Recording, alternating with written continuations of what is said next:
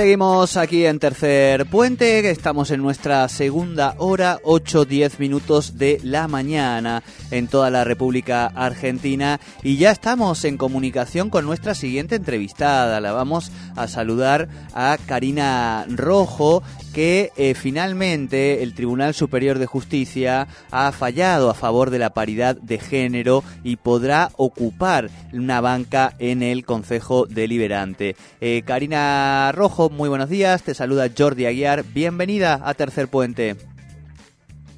Hola, ¿qué tal? Buenos días, ¿cómo estás Jordi? Un saludo a la audiencia. Bien, bien. Bueno, Karina, me imagino que conforme con esta decisión y este fallo del TSJ.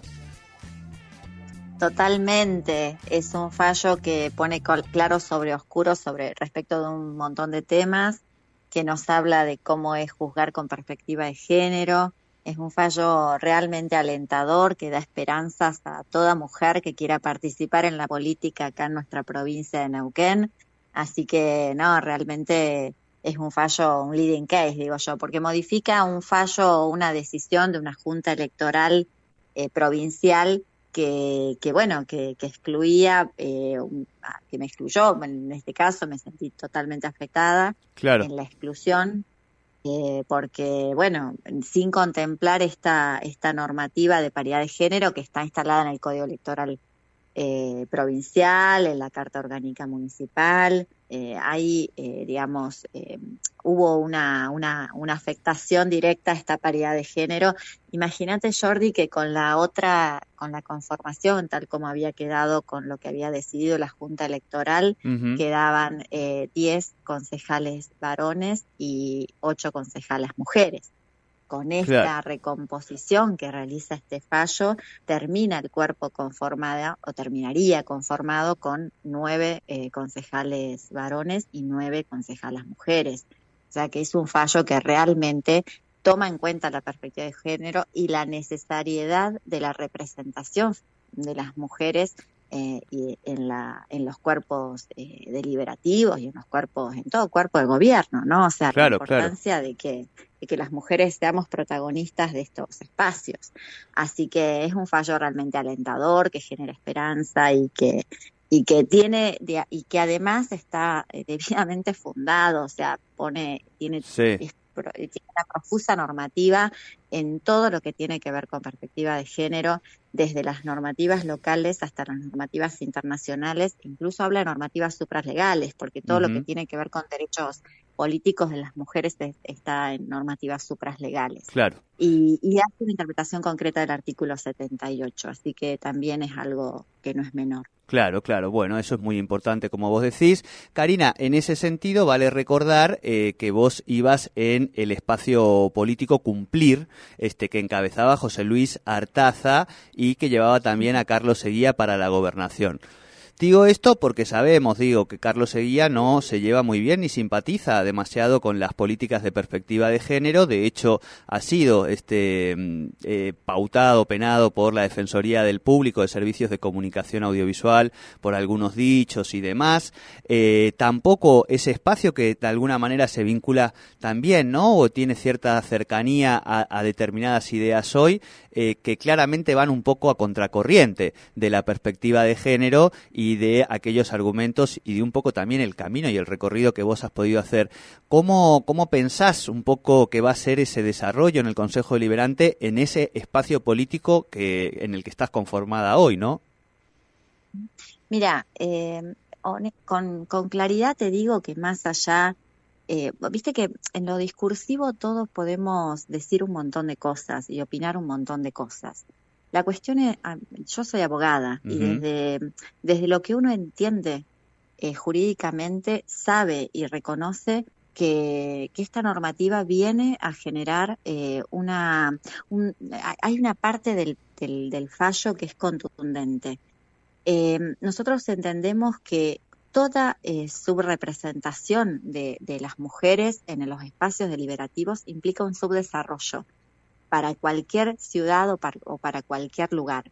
Entonces, desde ahí, eh, nosotras las mujeres representamos el 50% de la población y más, te diría. Entonces, No, no, pero Karina, a mí no me lo, no me lo tenés que decir, se lo tenés que decir a tu espacio político en todo caso, por eso yo te lo pregunto a vos, claro. Pero más allá, eh, o sea, yo eh, desde mi lugar o desde mi persona, desde mi fuero interno, sostengo estos, estas ideas y, y, más allá, también esto me parece muy importante recalcarte, Jorge, yo soy extrapartidaria. A mí me invitan a conformar esta lista de concejales y de concejalas para la ciudad de Neuquén, me invita José Luis Artaza, por toda una trayectoria que también yo tengo. Imagínate que yo formo parte de abogados y abogadas pluralistas hace muchos años. Es un espacio que ha logrado eh, construir eh, y aportar en, la Universidad Nacional del Comahue. tenemos una representación representando a graduados, tenemos un espacio en el Consejo de la Magistratura con el doctor Eduardo Sepúlveda. Eh, hay un trabajo muy consolidado de participación política de nuestro espacio, que es Abogados y Abogadas Pluralistas. Desde ahí nos invita José Luis Artaza a conformar la lista y por ende soy extrapartidaria. Desde ahí, eh, si estoy de acuerdo o no estoy de acuerdo, te diría con relación a eso, te digo ya desde, desde ya que no, o sea, es una postura súper sostenida de mi parte. Yo estuve en el INADI, trabajé y brillé por los derechos Exacto, por eso te lo pregunto, Cari. ¿eh? Tengo toda una historia, Jordi, eh, que, que, tiene mucho que ver con, con mi persona. Obviamente no, no, no, no comulgo con esas ideas, eh, pero repito, al ser extrapartidaria yo fui invitada a, este, a este espacio, pero aún así eh, me parece necesario legitimar y convalidar que estos derechos existen. O sea, no puede haber forma de que no se reconozcan. Entonces, eh, y más por toda la normativa internacional, nacional, hoy estamos bregando por esos derechos.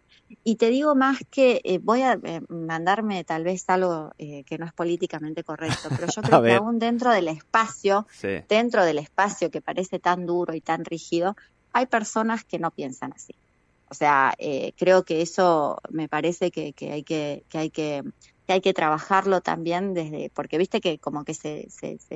y si no piensan así, ¿por qué están ahí, Carico? ¿Cuál es tu reflexión sobre eso? ¿Qué te parece a vos? ¿Por qué está todo tan entrecruzado, no?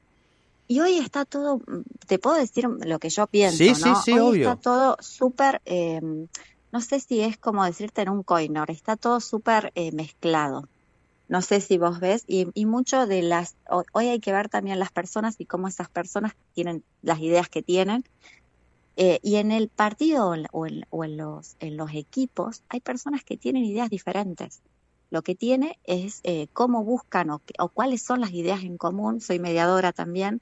¿Cuáles son las ideas en común o las ideas ejes? Yo, a ver, me invitó a mi José Luis Artaza. José Luis Artaza es una persona que trabajó en, en, en, la Intendencia de la ciudad de Neuquén. Yo eh, eh, realicé muchas acciones en conjunto con, con, la Intendencia, con el municipio de Neuquén cuando estaba. Y la verdad es que se llevaron a cabo muchas eh, políticas de derechos humanos y por eso te digo, o sea, si me invitaron sabían que yo venía desde esa línea. Claro. Eh, pero vos, Cari, yo te lo pregunto también porque digo, en estos somos, eh, digo, es muy claro también ese espacio también en términos de cuál es la mirada con respecto al género. Digo, quien ha encabezado la lista gobernador, no es que es un invento mío, ¿viste? Por eso yo conozco tu trayectoria, te lo tengo que preguntar también para que vos puedas explicarle a la ciudadanía, ¿no? Sí, sí, sí, tal cual. Igual de todas formas, eh, bueno, eh, tenemos ideas diferentes, simplemente eso, y es que esas son las ideas. Te digo la verdad, es más, te voy a estar muy honesta. Nunca me senté a hablar con, con Carlos Seguía sobre esto. ¿eh? Te digo la realidad, eh, me parece que es algo que también vale.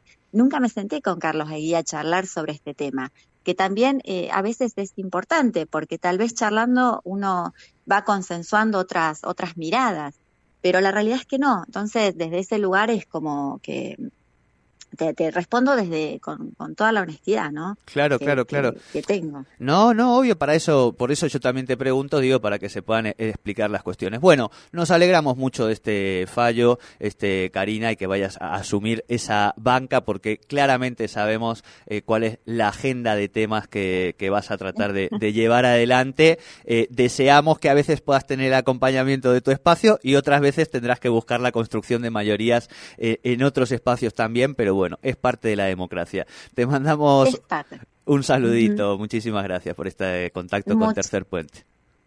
Muchas gracias a vos, Jordi. Un saludo a toda la audiencia. Gracias, gracias. Chau, chau. Chao, hasta luego. Hablábamos entonces con Karina Rojo, ahora sí, este concejala electa después de este fallo del TCJ en el espacio del partido Cumplir y un poco también charlábamos sobre política, que estamos en un momento fundamental de nuestra patria.